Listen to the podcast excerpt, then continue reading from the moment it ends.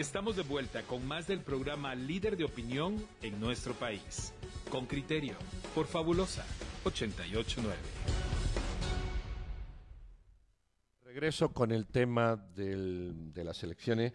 Vamos a hablar con Jorge Mario Valenzuela, expresidente del Tribunal Supremo Electoral, pues sobre toda esta dinámica que ahora lleva el registro de ciudadanos, luego el propio tribunal, quién hace qué, qué hace quién, qué tan común son las impugnaciones, eh, cómo puede resolver un registrador y cómo luego eh, tiene que resolver el Tribunal Supremo Electoral. Eh, magistrado, buenos días, ¿qué tal estamos? Muy buen día. Saludos a todos por allá por el estudio. Muy bien, muchísimas gracias. Aquí andamos doña Claudia Méndez y don Juan Luis Fong y un servidor. Jorge Mario, eh, si tú... Escuchemos, una nota. Ah, escuchemos la nota con, Henry Bean con Henry sí. Bean, que nos está presentando el contexto en el que se encuentra el Tribunal Supremo Electoral, licenciado, y luego conversemos con usted de, de cómo se ve desde fuera, pero sobre todo con la experiencia de alguien que estuvo en, en esa posición. Escuchamos juntos la nota. El informe de Henry Bean, reportero con criterio. Apenas tres semanas atrás, el Tribunal Supremo Electoral inauguró el proceso de elecciones 2023 y ya se topó con dos grandes frentes. Primero, una lluvia de impugnaciones, siete en total contra cuatro binomios presidenciales. El TSE recibió rechazos a las candidaturas de Suri Ríos y Héctor Cifuentes, precandidatos a la presidencia por la coalición Valor Unionista, con tres nulidades presentadas por los partidos Cabal, Winac y un particular. Sandra Torres y Romeo Guerra, binomio de la Unidad Nacional de la Esperanza, con dos recursos presentados por todos y un particular. Edmond Mulet y Max Santa Cruz de Cabal, con una nulidad de un particular. Y Roberto Arzú y David Pineda, binomio de Podemos, con una impugnación de FCN Nación. María Eugenia Mijangos, expresidenta del. TSE. la magistratura tiene que trascender la interpretación positivista, hacer la interpretación histórico-evolutiva y aplicar las presunciones legales y humanas y la sana crítica para fallar, para resolver. Fíjese que aquí la mayoría de jueces no se atreven a eso, a la sana crítica y, a las presunciones legales y humanas, ¿verdad? Porque así está confirmado el sistema, como le digo, puramente positivista, ¿verdad? Eh, digamos, tomar la ley en forma literal, ¿verdad? Para interpretarla. Durante su administración, Mijangos decidió de varias decisiones que contaban con la mayoría. Por ejemplo, ella validó la inscripción de la exfiscal Telma Aldana y la de la exdiputada Suri Ríos. Mario Guerra Roldán, expresidente del TSE y primer director del Registro de Ciudadanos con 94 años, externa preocupación por el proceso. que es un tribunal político totalmente parcial en sus decisiones y poco creíble. El director del registro de ciudadanos, creo, es una creencia, una sospecha de que está actuando conforme a las directrices que le dictan los magistrados del Tribunal Supremo Electoral. No sé, pero también sospecho que si sigue la misma trayectoria el tribunal va a sostener los criterios del de ciudadanos quien ha- cuyo director ha actuado conforme las instrucciones dadas por los magistrados. Hay expectativa en la primera decisión legal o política del TSE, aceptar o confirmar el rechazo de la candidatura de Telma Cabrera y Jordán Rodas, binomio presidencial postulado por el Movimiento para la Liberación de los Pueblos, el cual fue rechazado en primera instancia por el registrador de ciudadanos por denuncias en el Ministerio Público y reparos en la Contraloría General de Cuentas, y ahora está bajo análisis del Pleno de Magistrados. El lunes, acompañados de una centena de manifestantes, los integrantes del MLP presentaron un recurso para revertir el rechazo. En ese momento, Cirilo Pérez, secretario general del partido, dijo, Y la gente está molesta, pues, ¿verdad? Pues esto ya, ya se veía que venía. Pero lo que nos preocupa es que en un momento dado, pues la gente puede decir, vamos a salir, ¿verdad? Porque y entonces este, nosotros tenemos que ver toda esa parte, ¿verdad? De lo que al final diga la, la población es lo que hay que hacer, ¿verdad? Pero nos preocupa porque haber una situación que se pueda salir de control y eso sí es preocupante. Lo que nosotros no quisiéramos. El lunes en su página de Facebook, las autoridades indígenas ancestrales escribieron, exigimos la inscripción de todos los candidatos. Muy pronto saldremos a las calles para manifestar. Un integrante de la organización dijo a este reportero que el martes tuvieron una asamblea y que hoy tomarán las calles, pero al cierre de la nota esa información no fue confirmada. Aunque no integra ese grupo, dijo. Más, más es preocupante, ¿verdad? Porque, digamos, ah, no se está llevando a cabo como una fiesta cívica, ¿verdad? Para nosotros debe ser, digamos, ah, elecciones transparentes, limpias, ah, sin manipuleo, sin comprar voluntades. Y luego pues que la gente pues decida. El ex procurador verdad y Telma Cabrera que nosotros sepamos no han cometido delitos gravísimos verdad si por cierto han tenido algunos errores algunas faltas pero eh, las personas que realmente o legalmente no pueden participar si ellos sí los inscriben rápido. Entonces ahí es donde nosotros pues cuestionamos a la pureza y la transparencia. En 2019, Rafael Bris Méndez, como particular, objetó ante el TSE la participación de Cabrera, a quien acusó de hurto de energía eléctrica, pero los magistrados rechazaron por unanimidad la ponencia. Y Mijangos, ex magistrada, añade. Pero yo siento que por ejemplo, no es sano que el que se excluya, mientras más amplias sean las, las opciones políticas, más democrático el proceso. En este proceso participan 29 partidos políticos. La única candidatura rechazada hasta ahora es la del MLP. Henry Bean, Radio con Criterio. Muy bien, ahí está la nota. Vamos a hablar, como decíamos, con don Jorge Mario Valenzuela, quien ya habíamos saludado. Eh, eh, Jorge Mario, ¿qué tan... Eh, bueno, le, voy a hacer la pregunta que, que había, había guardado para más adelante, pero se la hago al inicio hay gente que dice, bueno, que participe todo el mundo. Entonces, ¿para qué queremos un Tribunal Supremo Electoral que aplica normas? Si hay normas, tienen que participar los que cumplan las normas. Si la idea es de que participen todos, pues entonces no debería haber normas y cualquiera se podía presentar. ¿Cómo hacer comprender a la, a la población o a muchas personas que las normas limitan muchas veces la participación, nos guste o no? Eh, eh, ¿cómo, ¿Cómo interpretar ese hecho? Bien, pues en, efectivamente la norma está escrita, está plasmada, hay que respetarla y en los casos de que no se permite la participación de ciudadanos es por causas bien definidas y que son reguladas por la ley, no han sido criterios arbitrarios ni mucho menos. Si la persona no tiene el finiquito, la constancia transitoria de reclamación de cargos, eh, que entonces esa persona no puede participar porque así lo establece la ley.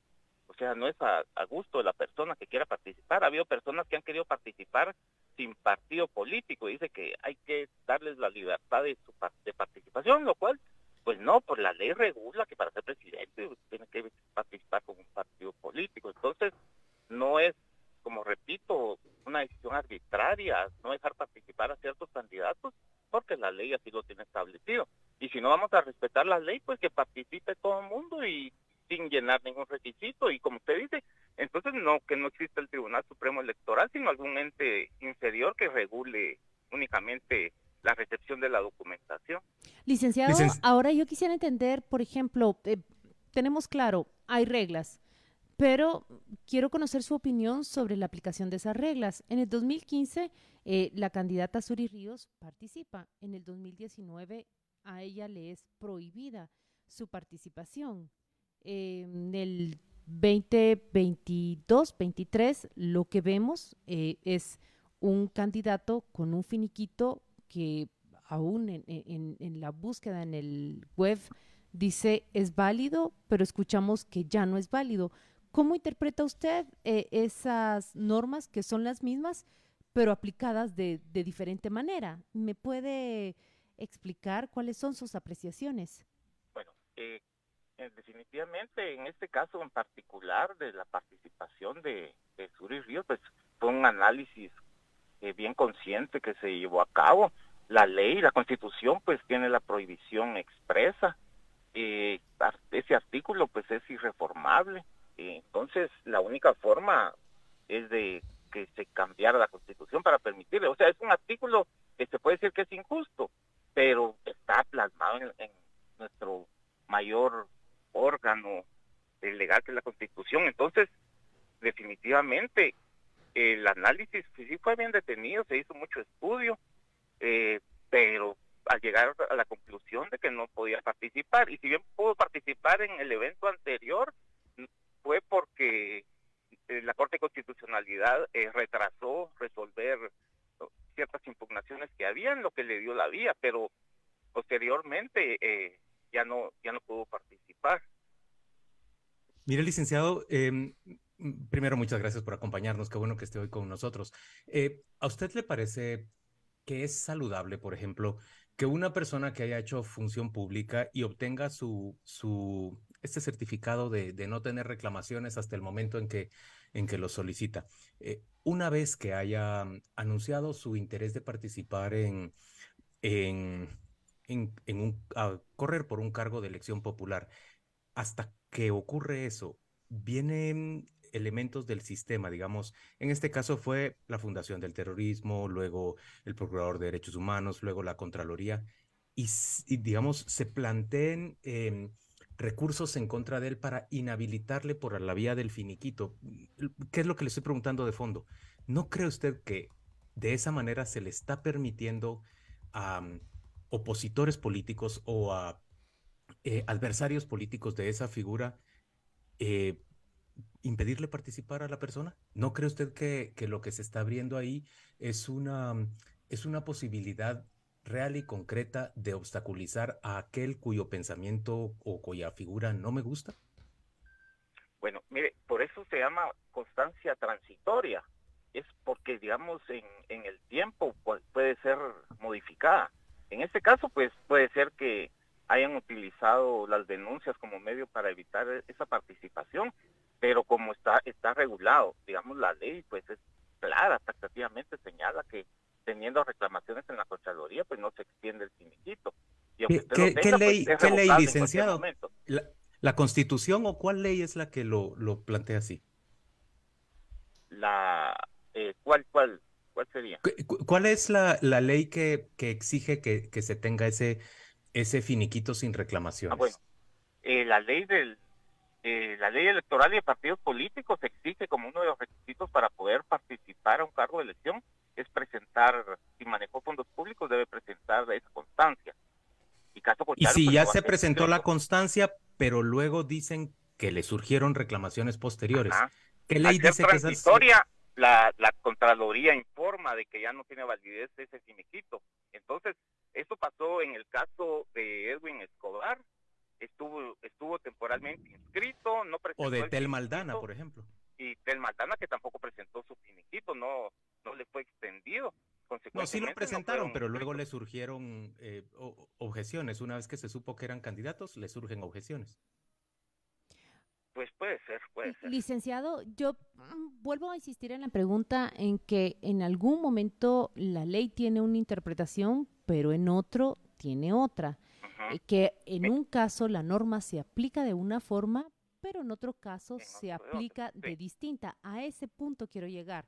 Mire, eh, le, propuse el ejemplo de, de Suri Ríos. 2015 participa, 2019 no participa más. Ella apela ante la Corte Interamericana de Derechos Humanos. Ya le presenté un caso, pero ciertamente hay varios más. Eh, mientras a José Ubico, el diputado que eh, fue vencido en juicio por delitos de narcotráfico, se le permite participar, al señor Alfonso Portillo, que fue vencido en juicio también en Estados Unidos por delitos de corrupción, no se le permite participar. Independientemente de los casos, lo que le estoy exponiendo son ejemplos de una norma que se aplica de una manera para unos, pero se aplica de otra forma para otros. ¿Frente a qué estamos? ¿Ante ambigüedades? ¿Ante discrecionalidades? Eh, le voy a citar, eh, parafrasear lo que dijo uno de nuestros entrevistados a lo largo de la semana. Quien tiene el poder interpreta la norma. ¿Es acaso frente a eso a lo que estamos? Pues bien, fíjese que en los diferentes casos, cada tribunal ha interpretado, como usted bien lo dijo, de diferentes maneras. La ley la interpreta la persona que tiene en ese momento el deber de, de analizarla y de aplicarla. Entonces, se dice en el mundo de los abogados que cinco abogados y 20 criterios, o sea, cada uno interpreta de manera diferente la ley. Entonces, para eso existe la unificación de criterios, pero eh, hay casos donde definitivamente no, no se cumple con eso. Y por eso es de que se resuelve de una manera con algunas personas y de otra, de otra manera. Eh, magistrado, yo, yo, quiero ampliar esta pregunta que dice Claudia de dos puntos de vista. Eh, hay quien dice, no, no, no, no tengo yo posición en esto, pero hay quien dice que la Constitución habla de hijos de golpistas, pero posteriores a la Constitución y no anteriores a la Constitución. Puede ser una interpretación.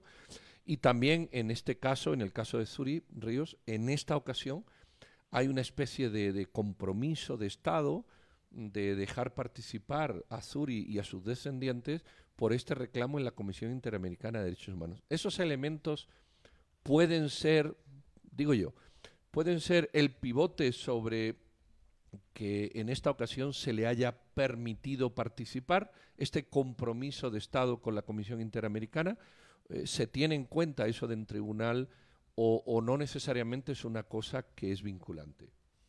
Bueno, definitivamente eh, las, las resoluciones de los órganos de materia de derechos humanos pues tienen preeminencia. Sin embargo, eh, no pueden tampoco variar las cuestiones constitucionales. Los asuntos constitucionales son propios de Guatemala. Entonces, a, nosotros es a quien compete resolver eh, estos asuntos. Pero en, en ese sentido, eh, ya se plantearon nulidades en contra de su participación. Ahorita va a empezar todo el proceso de resolver las impugnaciones, van a ver eh, los recursos hasta llegarse a los amparos, ya será la Corte Suprema, la Corte de Constitucionalidad los que tengan la última palabra sobre su participación. ¿Qué tan frecuente ha sido en su experiencia este tipo de reclamos en otros procesos electorales. En este vamos viendo que, que ya hay como nueve, nueve eh, amparos y supongo que habrá más. Eh, ¿qué, tan voluminoso, qué tan eh, ruidoso es el proceso electoral? algunas cosas trascienden a la opinión pública, otras se se consumen dentro y no tienen trascendencia, quizás porque sean partidos, perdón por la expresión, menores desde la perspectiva del conocimiento público. Pero ¿qué tan frecuente es en procesos este tipo de, amparos y de reclamos? Pues fíjese que las nulidades es común que se planteen. Si bien es cierto, los partidos se comprometen a pactos de no agresión y cuestiones de, de esa índole, siempre, siempre existe ese ataque entonces, entre ellos mismos plantean los recursos para evitar la participación de, sus contendientes. No es nada nuevo, siempre, siempre se ha planteado. Digamos lo que estamos viendo ahora de que el evento, este va a ser un evento único. Podemos ver la cantidad de partidos que existen y que muchos son satélites de otros partidos que ya tienen experiencia En, en, el ámbito. Entonces, mire, yo sí lo veo bien delicado de que hay partidos que tienen hasta dos o tres partidos satélites que están, están manipulando en ese sentido la elección. Qué importante esa observación, licenciado, porque lo dicen analistas, pero digamos, usted tiene la experiencia ya electoral y eso es visible ante sus ojos, dominar, llegar y dominar más espacios a través de tres o cuatro fichas, como tener cuatro cartones de lotería, pues. Pero puedo sumar algo más aquí, licenciado, así como me parece tan importante esa, es, e, esta última afirmación suya, porque allí lo que usted está diciéndonos es, miren, esto realmente eh, transgrede o, o viola el espíritu democrático de, de, un partido político que se supone que lleva e interpreta la, la, vocación de un segmento de población, de un grupo de pobladores, para trasladarla hacia el poder o para ejercer el, el propio poder, ¿verdad? Eso es lo que usted nos está diciendo, desvirtúa en cierto modo la democracia. Pero, licenciado, me cuesta creer que usted vea en ese aspecto, digamos, un, un punto tan relevante que yo lo comparto, pero no lo vea en el hecho de que vía las instituciones nacionales que pueden ser tan manipulables. Usted no lo va a decir, yo lo digo. Eh, la Contraloría General de Cuentas está en manos de quien gobierna habitualmente, de quien tiene el poder, y se convierte entonces en una herramienta antidemocrática para impedir o para facilitar la participación de, personas que complacen o, o, que enojan mucho al, al sistema. Eso también es antidemocrático. Sí, correcto pero digamos son cuestiones que comprobarlas legalmente es muy difícil. ¿verdad? Todos sabemos lo que ocurre en nuestro sistema, las leyes. También es muy difícil comprobar que los partidos son satélites uno del otro. Bueno, yo les puedo decir que hay partidos de familiares. O sea, ¿cómo va a competir uno con un familiar para el mismo puesto de elección? O sea, ese, ese sí es evidente, ese caso que le pongo es evidente y así pues hay, hay varios.